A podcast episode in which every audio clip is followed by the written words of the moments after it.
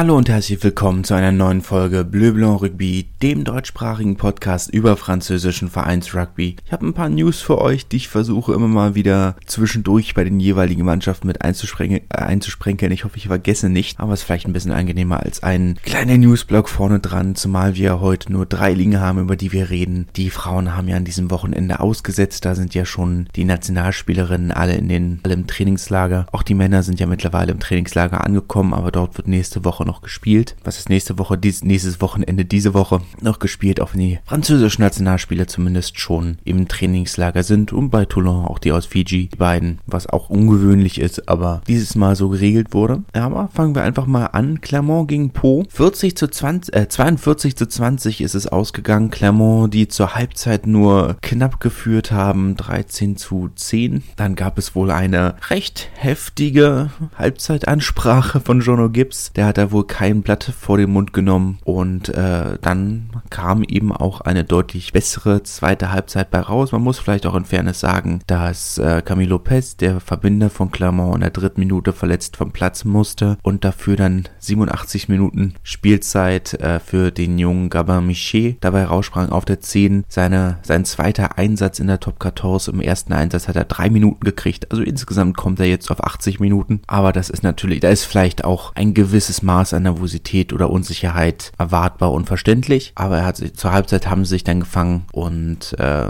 dann ging es auch deutlich bergauf. Für Po ist es natürlich sehr enttäuschend, nachdem sie ja auch schon ähnlich wie in Toulouse vor zwei Wochen so stark eingebrochen sind. In Toulouse haben sie ja zur Halbzeitpause sogar noch geführt. Das haben sie hier nicht, aber der Halbzeit waren sie gut mit dabei. Sie haben auch gar nicht so stark rotiert wie in Toulouse. In Toulouse haben sie ja sehr viel rotiert, haben sie in Clermont nicht getan, weil Clermont eben zu Hause nicht mehr diese heimstarke Mannschaft ist und sie gesagt haben, na gut, da ist bestimmt ein Punkt drin, war er nicht. Muss man so hart sagen. Clermont einen Bonuspunkt geholt, aber Pro hat leider nichts, was sie aus diesem Spiel mitnehmen können. So ein bisschen noch dasselbe Problem wie in der letzten Saison. In der letzten Saison haben sie den Anfang vom Spiel verschlafen, die Mitte super gespielt und das Ende dann wieder verpasst. Das hat sich jetzt ein bisschen verschoben. Die erste Hälfte spielen sie super und dann brechen sie ein. Auch letzte Woche zu Hause gegen Bordeaux war es ja ähnlich. Ist schon bedenklich, dass Pro es nicht schafft, ein ganzes Spiel durchzuspielen. Für Clermont überzeugende zweite Halbzeit. Vielleicht das bis jetzt beste Spiel, das sie diese Saison gemacht haben. So viel heißt das in dieser Saison ja auch gar nicht. Gehen wir weiter zu Biarritz gegen Brief. Ein wichtiges Spiel für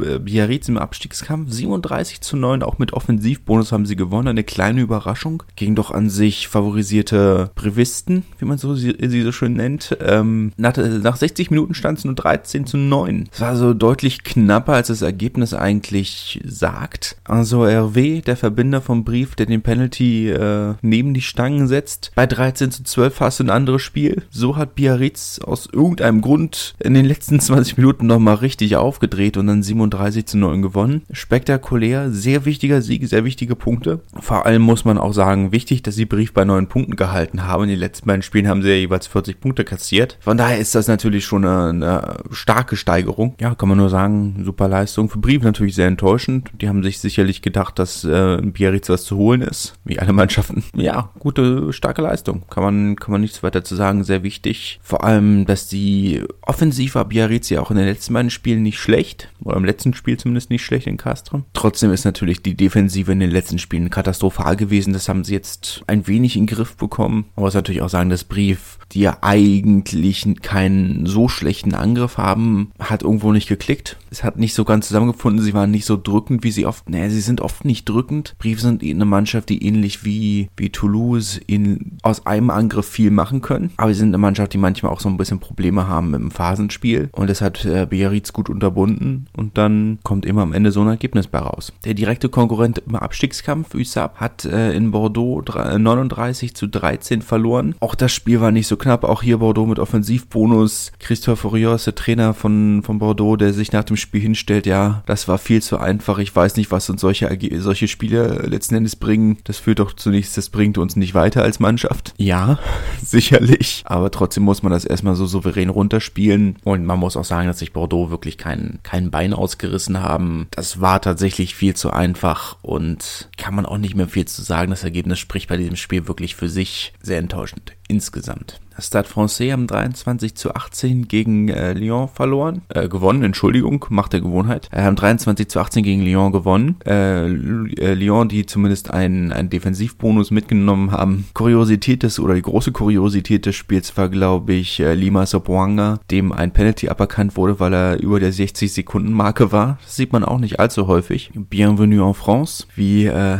sein Trainer Pierre Mignoni ihm von der Seitenlinie zugerufen hat. Ja, Frankreich ist die einzige Liga der Welt, die äh, die Kicks so genau, oder die französischen Ligen sind die einzigen Ligen, die die Kicks so genau timen. Aber gut, ist dann halt so. Man muss auch sagen, dass Lyon im Vergleich zum letzten Spiel, wo sie immerhin gegen Toulouse gewonnen haben, einen neuen Wechsel vorgenommen haben, ein bisschen rotiert. Von daher sicherlich keine Überraschung, dass sie das Spiel nicht gewonnen haben. Trotzdem hat sich Stade Francais sehr schwer getan. Es waren die üblichen Verdächtigen, die unglaublich gut gespielt haben ähm, Sekou Makalu vor allem derjenige, der am Ende des Spiels dann auch tatsächlich den Ball noch über die Linie befördert hat. Es nicht seinem Scrum Half überlassen wollte, sondern gesagt hat, nee, nee, das, äh, das mache ich als Kapitän schon selber. So langsam fing Paris an, die eigenen Ergebnisse so ein bisschen aneinander zu reihen oder die Siege ein bisschen aneinander zu reihen. Ist natürlich unglaublich wichtig für das Selbstbewusstsein, nachdem man so katastrophal äh, in die neue Saison gestartet ist. Ich denke, für Lyon ist das natürlich enttäuschend, aber nichts, worüber man sich einen großen Kopf machen muss. Sie sind nicht in Bestbesetzung angetreten. Von daher ist das dann jetzt nicht die riesige Enttäuschung.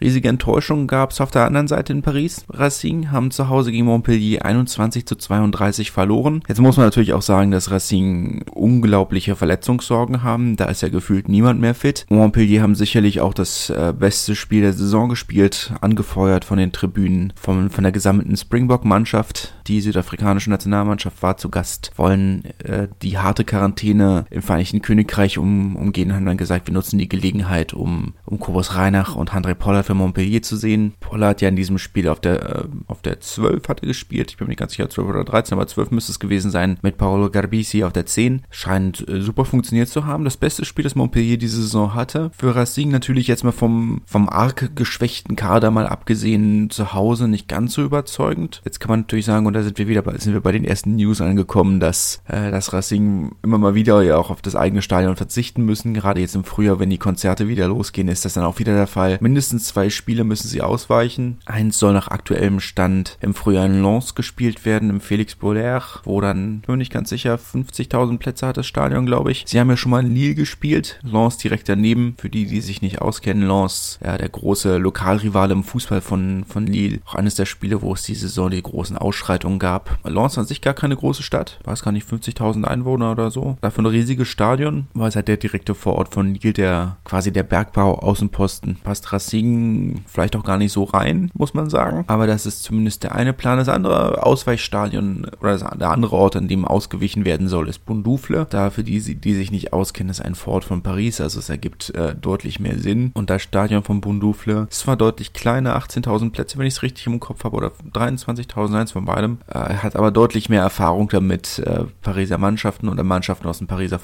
Großraum äh, zu beherbergen. Viel Frauenfußball wird dort gespielt. Die, die Teams von, von Paris FC oder Paris FC und äh, Fleury spielen dort. Die PSG Frauen haben da auch schon gespielt. Äh, Massy Rugby jetzt in dem Fall hat dort äh, seine größeren Pro D2-Spiele, unter anderem damals gegen USAP äh, in diesem Stadion ausgetragen. Äh, die kennen sich durchaus aus. Durchaus aus, habe ich super formuliert. Kann man nicht sagen. Ja, Montpellier, wie gesagt, Leistung der Saison, die sie hier abgeliefert haben. Für Racing ist halt auch schwer. Natürlich ist das viel zu wenig. Natürlich ist das unglaublich enttäuschend. Aber es fehlt ja gefühlt fast jeder Schlüsselspieler. Kurt Lebide hat sich direkt vor An Anpfiff noch, äh, noch verletzt. Für ihn ist der 20-jährige Max Spring einges eingesprungen, hat auch in der frühen der ersten Hälfte einen sehr schönen Versuch gelegt nach, nach einem Crossfield-Kick. War er meilenweit frei im, im Mahlfeld. Aber letzten Endes, ja, wie gesagt, einfach viel zu wenig. Viel zu wenig von Racing. Sagen wir nicht viel zu wenig von Racing, sondern viel zu wenig für Racing, weil letzten Endes, wie gesagt, ist gefühlt jeder Stammspieler fehlt. Und die Stammspieler, die sie noch haben, Schwächeln seit einer ganzen Weile. Vor allem Veremi Wakatawa hat eine unglaublich schwierige Saison bis jetzt, wirkt sehr blass, wirkt, ähm, spielt wirklich unterhalb seiner Möglichkeiten. Aktuell wohl auch, nachdem er ja so lange wirklich gesetzt war bei der Nationalmannschaft, wird er jetzt wohl auch außen vor bleiben. Dort setzt man nach aktuellem Stand ähm, auf Ernst Antamac und Danty in den im, im Center-Bereich. Äh, Jalibert soll auf der 10 spielen und Antamac auf der, auf der 12 hatte er bei Toulouse auch immer mal wieder gemacht mit, mit Thomas Ramos dann auf der 10. Und daher ergibt es durchaus Sinn. Und äh, Jonathan Danty soll dann auf der 13 spielen. Sean Edwards, der aktuelle Verteidigungstrainer oder der Verteidigungstrainer von Frankreich, hat ihn jetzt in Interviews wiederholt als besten Center in Frankreich bezeichnet. Was ich auch gewagt finde, aber gut. Ansonsten wird auf der Bank sicherlich Gael Ficou sitzen. Vielleicht auch zusammen mit, mit Damien Penault. Die beiden haben natürlich den Vorteil, dass sie sowohl Center als auch Flügel spielen können. Man, die Flexibilität ist ja dann oftmals das, was die Bankplätze dann ausmacht. Könnte schwierig werden. Tut aber auch nichts zur Sache für dieses Spiel, aber das mal nebenbei. Kann man nur denken, dass sich die, das internationale Fenster jetzt genau richtig kommt. Eine Woche Pause oder zwei Wochen Pausen, Pause oder was sie kriegen, ist natürlich ähm, so ein richtigen Zeitpunkt in Hoffnung, ein paar Spieler wieder zu bekommen. Apropos ähm, internationale Fenster und Pausen, ist ja aktuell noch die große Diskussion, ähm, die Proval, die, die französische Spielergewerkschaft angestoßen hat, wie es denn mit dem, mit dem Spieltag am 26. Dezember aussieht. Denn der 26. Dezember, an dem dürfen sie spielen, nur am 25. Das ist ein sogenannter geschützter Tag. Der Weihnachts erste Weihnachtsfeiertag, das ist ja der Tag, in dem in Frankreich traditionell gefeiert wird. Die haben ja keinen Heiligabend in der Form. Die feiern ja immer am 25. Das ist ein geschützter Tag, an dem darf nicht gespielt werden. Soll auch nicht gespielt werden. Das Problem ist nur, dass äh, die Mannschaften, die auswärts spielen, einige haben ein paar längere Reisen vor sich, zum Beispiel Po muss nach Paris, da fliegt man ja normalerweise am Abend vorher. Heißt, es würde in diesen geschützten Rahmen fallen. Also kann an diesem Tag dann eben auch nicht gespielt werden oder auch nicht gereist werden. Jetzt die Frage, 26., 27. soll dann gespielt werden und der nächste Spieltag wäre dann aber schon am 1. Dezember. Muss man schauen. Ist alles etwas schwierig, muss noch geklärt werden, aber die Diskussion, wie es da noch weitergehen soll, steht noch im, steht noch im Raum. Ist noch nicht geklärt. Eindeutig geklärt ist der Sieger zwischen Toulouse und Castres. 41 zu 0 mit Offensivbonus für für den amtierenden Meister. Ob das jetzt nun ein Derby ist oder nicht, äh, das hängt ganz davon ab, wen man fragt. Für Toulouse ist es kein, kein Derby, für Castres ist es ein erbittertes Derby. haben ja auch dieses Spiel wiederholt gewonnen. Das letzte Mal, als sie Meister geworden, geworden sind, haben sie ja sogar noch ähm, äh, die Barrage, das Viertelfinale in Toulouse gewonnen. 41 zu 0 ist schon, schon hart. Natürlich in vielerlei Hinsicht ein ganz besonderes Spiel. Äh, Dupont, der immer wieder herausragend war, ist ja von Castres gekommen. Der Mann, der ihn zu Toulouse geholt hat, Pierre-Henri Brancon, hat ihn da damals, ähm, oder der ihn damals geholt hat, Pierre-Henri Pierre Broncon, ist jetzt Cheftrainer von Castres. Also eine, zwei Vereine, die in vielerlei Hinsicht eng verbunden sind, aber zumindest wenn man Castres ist, das Ganze sehr verbittert sieht. Unter der Woche ja noch groß angekündigt, Jungs, ihr spielt äh, gegen die beste, die wahrscheinlich beste Mannschaft der Welt ein bisschen, bisschen Einsatz, ein bisschen Feuer will ich sehen. Ist nicht gekommen. Ist nicht gekommen, dieser Einsatz, dieses Feuer. Es sah in weiten Teilen einfach, naja, einfach aus. Viel zu einfach. Hat bei einigen Versuchen denkst du dir, gerade der, der am Anfang von, von Maxime Medard zum Beispiel, oder der, der andere Versuch von, äh, von Mathis Lebel, beide kurz vor der Linie haben sie den Ball bekommen und die Ver Verteidigung drückt einfach nicht. Ich meine, gerade der Versuch von, oder beide Versuche, der von Maxime Medard, wo sie, es gibt eigentlich keine Überzahl, aber die Verteidigung driftet driftet auf diesem kurzen Raum einfach nicht und es sind zwei nicht mal wirklich schnelle Pop-Pässe und der Ball ist bei Maxime da auf dem Wing und er kann den Ball ungehindert ablegen. Das darf so in der Form einfach nicht passieren. Der andere Versuch, Antoine Dupont, der, der beim, von einem Gedränge auf der 5-Meter-Linie den Ball aufnimmt und 10, 15 Meter quer läuft, ohne gestört zu werden und dann außen Matthias Lebel den Ball auch wieder auf komplett freiem Raum gibt. Das sind so Versuche, die dürfen einfach nicht passieren. Das ist viel zu einfach viel, viel zu einfach. Vor allem für ein Spiel, das äh, ja angeblich ein Derby ist. Sonntagabend um 21 Uhr gab es dann noch das Duell zwischen La Rochelle und Toulon. 39 zu 6 ist es ausgegangen mit Offensivbonus für La Rochelle. Grandiose Leistung gerade von Ihaya West, wenn auch etwas wackelig wieder vom Kicking Tee. Das war ja immer sein großes Problem, dass er zwar ein sehr guter offensiv äh, spielender Verbinder ist, aber eben ein sehr schwieriger oder Kicker. Das war immer das große Problem. Sehr eindeutige Leistung bei La Rochelle fängt es erstmal fängt so richtig an zu klicken, jetzt nachdem man so gefühlt das erste Mal wirklich ähm, die angedachte Startaufstellung auf dem Feld hatte. Für Toulon ist es natürlich aktuell 13.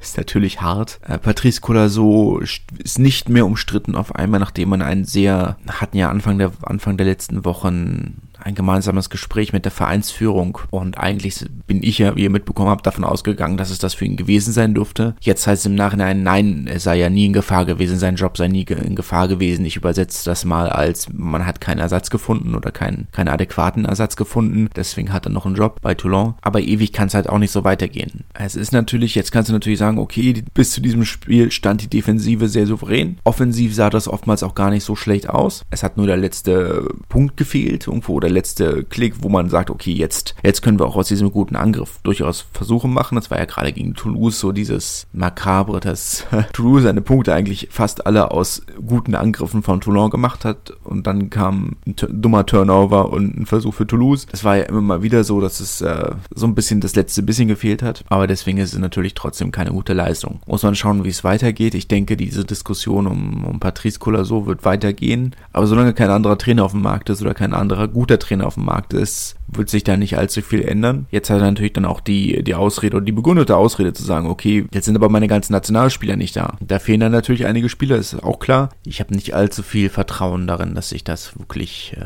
wirklich verbessert. Kommen wir zu Pro de Deux. Das hat Montauban etwas sehr überraschend 21 zu 18 gegen Mont-de-Marsan gewonnen. Wirklich Weltklasse Verteidigung von Montauban, die sie da gezeigt haben. Gerade gegen, gegen Ende des Spiels, wo Mont-de-Marsan wirklich nochmal gedrückt haben. Der Tabellenführer mit seiner erst zweiten Niederlage in dieser Saison. Jetzt muss man natürlich sagen, Montauban ist keine schlechte Mannschaft. Montauban sind eine Mannschaft, die man durchaus in den Playoffs sieht. Aber schon etwas überraschend, diese Leistung. Gerade, wie gesagt, eine offensiv so starke Mannschaft wie Monomarsan versuchslos zu halten, ist äh, keine einfache, keine einfache Sache. Monomarsan ja wirklich eine der besten Offensivmannschaften im französischen Rugby aktuell. Daher schon eine, eine beeindruckende Leistung, das dann so defensiv oder defensiv so runterzuspielen. Äh, Monomarsan nimmt natürlich trotzdem Defensivbonus mit, aber das, ob das dann genug ist, sei mal dahingestellt. Defensivbonus gab es auch für Colomiers. Sie haben in Béziers 15 zu 16 verloren. Béziers sind immer noch eine Mannschaft, die schwanken so ein bisschen zwischen sehr, sehr guten Leistungen und sehr, sehr schlechten schlechten Leistungen. Gegen eine gute Mannschaft wie Colomiers so ein knappes Spiel zu gewinnen, ist sicherlich eine der besseren Leistungen. Colomiers waren aber auch an dem Abend nicht so ganz überzeugend, wenn man ehrlich ist. Da wäre deutlich mehr drin gewesen. Zumal Bézier ja aktuell ohne Lionel Buxis auskommen muss, ohne den, Ma ohne den Maestro. Ist ja noch eine Weile verletzt. ansonsten souveräne Leistung kann man, kann man wenig sagen. Bézier rutscht damit auf den sechsten Platz vor. Während aktuell vorne wäre in den Playoffs. Kann man natürlich sagen, da fehlen noch Mannschaften wie Van und Agen, wie Grenoble, die da auch noch von hinten vorrutschen können, aber nach aktuellem Stand kann man mit dem Saisonverlauf in Mero sicherlich sehr zufrieden sein. Bayern hat mit Offensivbonus 47 zu 19 gegen Provence gewonnen. Nach zwei etwas oder nach ein paar etwas schwächeren Leistungen, unter anderem in, in Colomiers und äh, gegen Nevers ist das jetzt endlich mal wieder so eine, so eine kleine Machtdemonstration zu sagen, okay, wir ballern jetzt einfach mal Ex weg. Hätte man auch nicht so mit gerechnet in der Form, zumal Ex gar nicht so schlecht gespielt haben. Ja, gerade in der ersten Halbzeit, bevor sie dann eingebaut eingebrochen sind, wirkte das schon recht souverän. Hat leider nicht allzu lange vorgehalten, war kein spannendes Spiel dann am Ende. Und auch das allererste Mal diese Saison, dass Bayern unter 10.000 Zuschauern geblieben ist. Es waren nur 9.500. Auch da, der Zuspruch ist ungebrochen da. Und bei dem Rugby kann man auch wirklich nichts sagen. Auch auf einen verregneten Freitagabend. Agen hat endlich gewonnen. Wer hätte das gedacht? Es, äh, ich nicht, um ganz ehrlich zu sein. Gegen Aurillac dachte ich nicht, dass sie gewinnen. Das sah auch lange nicht danach aus. Aber sie haben es tatsächlich geschafft. Das haben jetzt auch, haben alle, die ganze Stadt hat am, hat an einem Strang gezogen. Die, die katholische Kirche ist in der, unter der Woche dreimal vorbeigekommen, um den Platz mit Weihwasser zu segnen. Äh, die Fanclubs sind gesammelt äh, nach Lourdes gefahren. Für die, die es nicht kennen, Lourdes, ja der Wallfahrtsort in, in Südfrankreich für äh, der bekannt ist für Wunderheilung oder für angebliche Wunderheilung, wenn man daran glaubt. Ob Agen krank war, weiß ich nicht, aber es scheint in jedem Fall was gebracht zu haben. Eine große Choreo wurde vorbereitet. Man hat also wirklich alles getan, damit die Mannschaft endlich nach 750 oder 754 Tagen endlich mal wieder gewinnt und Sie haben sich tatsächlich durchgesetzt. Es sah nicht danach aus, aber sie haben es tatsächlich endlich geschafft, auf dem Feld zu gewinnen. 25 zu 21 gegen einen direkten Konkurrenten im Abstiegskampf, aber sie haben es geschafft. Endlich. Das löst noch keine Probleme, das ändert nichts an der katastrophalen äh, Situation, in der sich der Verein befindet, aber immerhin die erste Blockade ist vielleicht endlich gelöst und alles, was gebraucht hat, ist eine ganze Menge göttlicher Beistand. Anscheinend, wer hätte, wer hätte das gedacht? Aber sie haben es endlich, endlich geschafft und ich sage jetzt nichts mehr weiter dazu, weil ich möchte, zum einen haben wir schon mehr als genug über Ajan geredet und zum zweiten möchte ich nicht, dass äh, ich am Ende schuld bin, dass es nicht weitergeht. Ich möchte nicht derjenige sein, der es, der da geunkt hat. Ich glaube, ich lasse es jetzt einfach mal dabei und mache weiter. Schließlich ist Rouen gegen Oyonnax auch ein sehr überraschendes Spiel gewesen. 25 zu 16 haben die Gastgeber ein, ein sehr überraschendes Ergebnis. Es ist natürlich der Eigenanspruch, den, den der Verein an sich hat. Man will ja gar nicht im Abstiegskampf sein, sondern man will äh, um die Playoffs mitspielen. Oder zumindest ähm, in der Nähe der Playoffs sein. Gegen einen Aufstiegskandidaten wie Oyonnax ist ein so klarer Sieg definitiv noch ein, noch ein Statement. Eine, eine beeindruckende Leistung. Also hatte ich in der Form nicht erwartet. Kam, kam etwas überraschend. War etwas äh, verwirrend. Beide in, in schwarz-rot, rot-schwarzen Trikots. War ein bisschen irritierend. Vielleicht waren die Spieler auch ein bisschen verwirrt. Aber nee, klasse Leistung. Kann man wirklich nicht sagen. Enttäuschend von Oyonnax, selbstverständlich. Aber oder von den Normannen. Carcassonne hat unentschieden gegen Wann gespielt. 14 zu 14. Damit sind beide Mannschaften unzufrieden. Chris Hilsenbeck, der sechs Penalties, äh, sechs Punkte, zwei Penalties beigesteuert hat, bevor dann in der 50. Minute äh, für den neuen Verbinder Dan Hollinshead ausgewechselt wurde. Äh, der kam ja von, oh, ich will nicht lügen, aus den USA, beziehungsweise von, aus Major League Rugby. Ich bin mir gerade nur nicht sicher, ob von Boston oder New York. Eins von beiden, ich glaube Boston. Macht eigentlich bis jetzt einen sehr souveränen Eindruck. Ist ja jetzt nicht sein erstes Spiel, ähm, hatte schon sein zweites oder drittes Spiel für den Verein. Kann natürlich einen, einen Chris Hilsenbeck nicht ersetzen, aber zumindest ist der Abfall der Leistung nicht mehr ganz so krass, wenn, wenn Canton Tien eingewechselt wurde war das ja dann immer schon ein wenig sehr, ah, jetzt geht's bergab. Daher ist das dann schon, schon ganz gut. Carcassonne sicherlich äh, sehr enttäuschend. Äh, hier möchte ich tatsächlich unken. Vielleicht ist das die Saison, der es bergab für den Verein geht. Auch nur, weil ich nicht möchte, dass Narbonne absteigt. Lokalrivale. Aber die Saison läuft's noch nicht, muss man sagen. Im letzten Jahr lief es ja auch schon sehr schlecht. Da hat man natürlich auch einige Spiele Rückstand, dann aufgrund von Corona-bedingten äh, Spielabsagen. Dann hat man natürlich ein, zwei äh, Edeljoker verpflichtet. Äh, Harry Glover zum Beispiel, der jetzt bei Stade Francais ist und dort äh, Ngani Lomape sehr in Schatten stellt. Mal sehen, ob das dann die Saison auch der Fall ist. Aber bis jetzt wirkt das etwas mau. Für Wahlen ist es ist natürlich das Unentschieden zu wenig, aber sie haben sich zurückgekämpft und zumindest haben sie nicht verloren. Sie sind damit natürlich immer noch auf dem 15. Platz, auf dem auf einem Abstiegsplatz, wo sie natürlich selbstverständlich nicht hingehören, aber zumindest haben sie ihren Kampfgeist nach dem hohen Sieg gegen Agen weiter bestätigt und das ist ja schon mal was. Muss man ja auch mal positiv hervorheben. Apropos Abstiegskampf, Bourg-en-Bresse gegen Narbonne, die beiden Aufsteiger in einem wichtigen Spiel im Abstiegskampf gegeneinander. 36 zu 33 ist es ausgegangen. Es war ein sehr offensives Spiel, ein sehr kurioses Spiel. Bourg-en-Bresse, die mit, äh,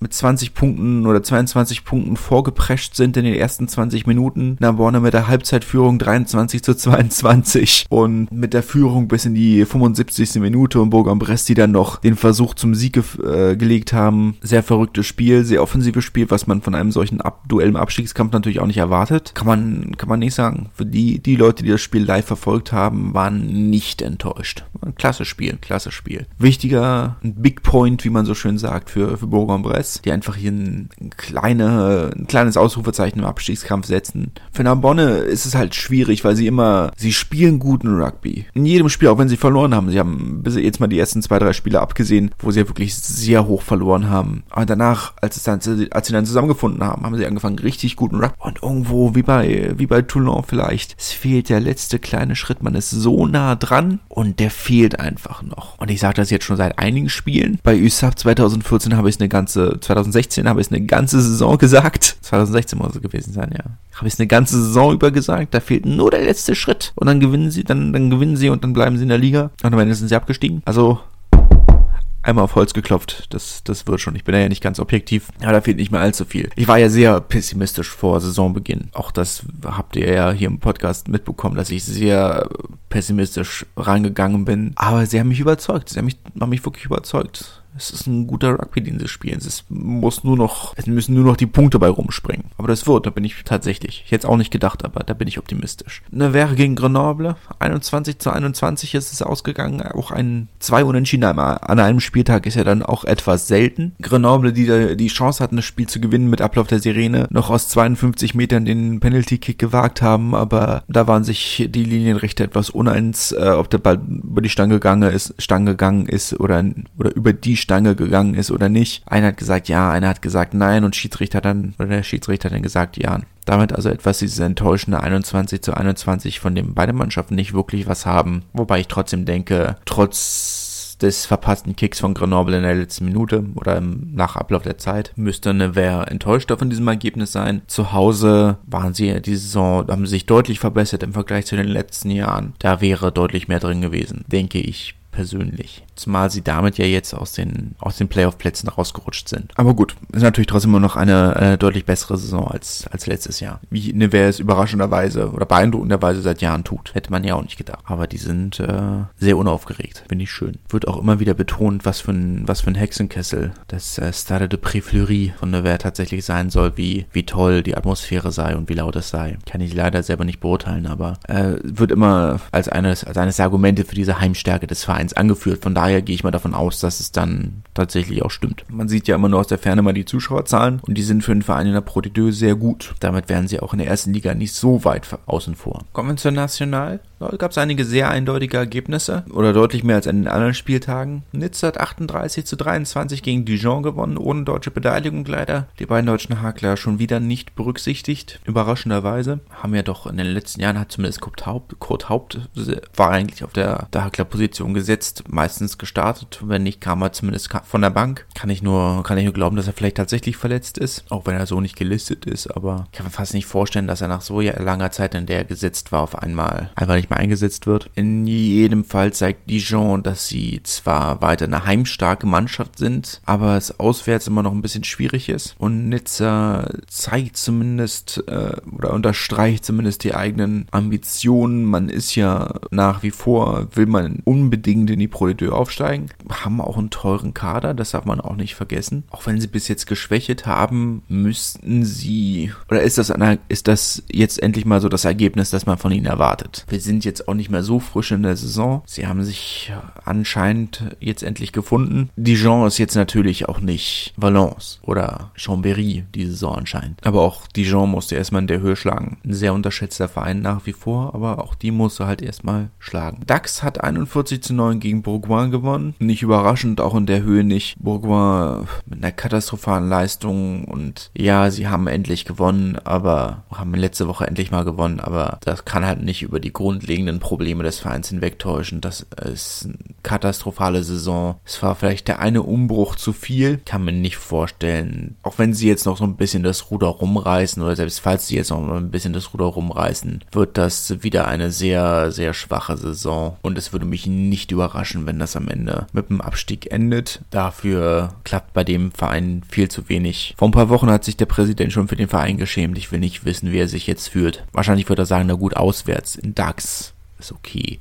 Aber DAX sind auch kein Schwergewicht mehr im Rugby muss man ja auch, muss man ja auch so hart sagen, DAX sind äh, ein Mittelmaßverein. Klar, ist eine kleine Stadt, 23.000 Einwohner. Da kann jetzt nicht die, ist ja jetzt klar, dass da nicht unbedingt äh, die, ähm, die Rugby-Macht herkommt. Ist schon seit ein paar Jahren so ein bisschen im Abwärtstrend, also noch weiter im Ab Abwärtstrend. War ja jetzt sogar im Raum, ob DAX nicht das Farmteam von, von Monomarsan werden soll, was ja fast einen Bürgerkrieg ausgelöst hätte in den Lande. Aber so weit ist der Verein mittlerweile abgestürzt, dass das überhaupt dis offen diskutiert akzeptiert wird. Von daher, von, von dem Verein dann so abgeschlachtet zu werden. Hey, ob man sich das noch, ich bin mir sicher, sie können sich das noch schön reden, aber ob man sich das noch schön reden sollte. Valence hat 34 zu 10 gegen Blagnac gewonnen. Tim Menzel kam in der 54. Minute, 50. Minute, 54. Minute, eins von beidem, da war das Spiel schon längst entschieden. Blagnac ähm, spielen traditionell französisch, zu Hause gut, auswärts schlecht. Daher nicht unbedingt über, überraschend das Ergebnis. Valence unangefochtener Tabellenführer. Das war das Ergebnis, das wir alle erwartet haben. Bieten jetzt mittlerweile auch einen Livestream an,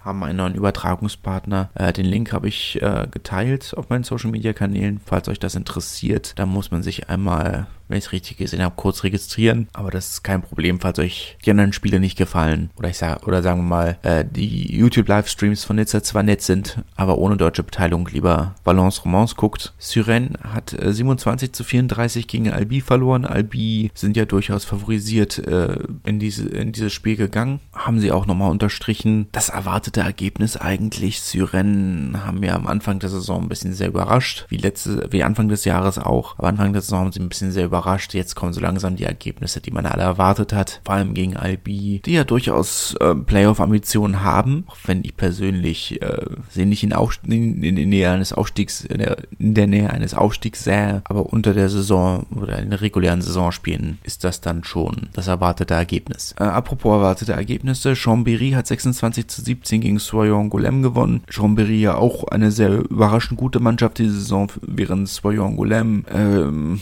ja, man dachte, der Aufwärtstrend hat sich eingestellt oder es gibt einen Aufwärtstrend, den gab es auch, aber so ganz ist man noch nicht angekommen. Chambéry trotzdem überraschend äh, Tabellenzweiter, sehr souverän, was sie diese Saison gespielt haben und spielen. Ich bin gespannt, wie es bei denen weitergeht, weil ich letzten Endes irgendwo, es erschließt sich mir noch nicht, wie sich der Verein in der Pro D2 halten sollte, sollten sie aufsteigen, was ja das erklärte Ziel ist. Ob das dann auch so eine Albi-Situation ist, wo man sagt, sagt, okay, eigentlich leben sie stark über den eigenen Verhältnissen und das kann eigentlich nur klappen, wenn sie tatsächlich aufsteigen und die, die Fernsehgelder bekommen oder die höheren Fernsehgelder oder die hohen Fernsehgelder bekommen. Es muss man vielleicht am Ende der Saison abwarten, ob sie überhaupt ein grünes Licht für, einen, für einen Aufstieg bekämen. Mal schauen. Massi hat 21 zu 18 in Obernass gewonnen, auch so ein bisschen das erwartete Ergebnis. Massi haben sich ja durchaus gefangen. Die Saison mit einer, spielen sie das sehr souverän insgesamt. Obernass sicherlich kein Top-Team, das hätte man höher gewinnen können, aber ich denke auch trotzdem, auch in der National muss er auswärts erstmal gewinnen. Es gab ja diesen Spieltag überraschend viele Auswärtssiege, aber trotzdem wäre ja mal fast wieder Zeit